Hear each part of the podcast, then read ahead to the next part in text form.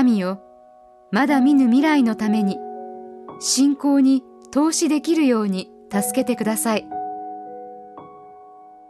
デイリーブレッドから今日の励ましのメッセージです。今日の聖書の御言葉誠に主はこう言われる。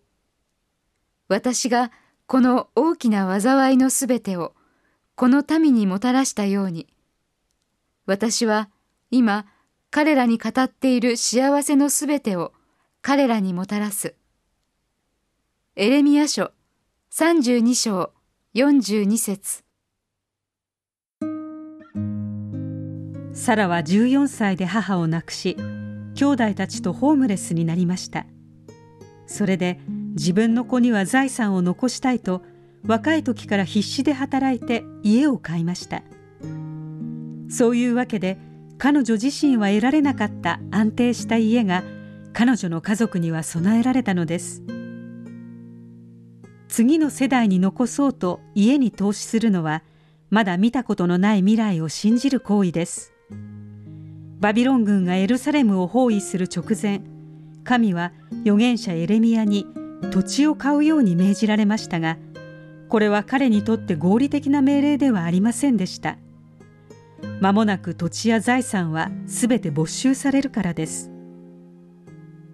しかし神はエレミアに次のように約束されました。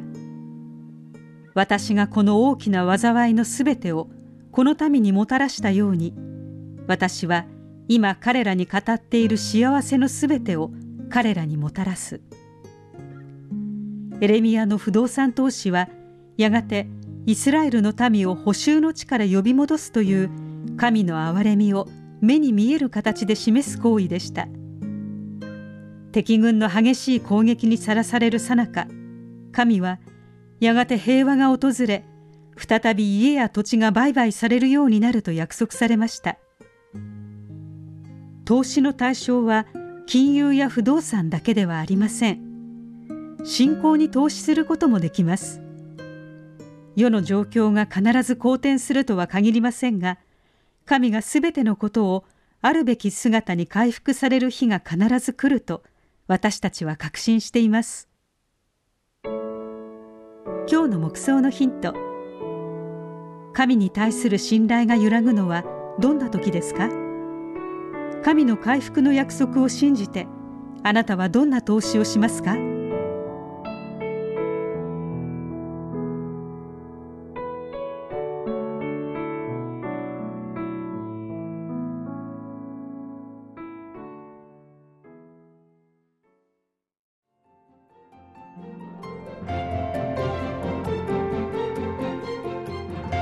今日のお話いかがでしたか？心に留まったことを Facebook などでシェアしませんか？御言葉を分かち合い元気の輪を広げましょう。太平洋放送協会の協力でデイリーブレッドがお送りしました。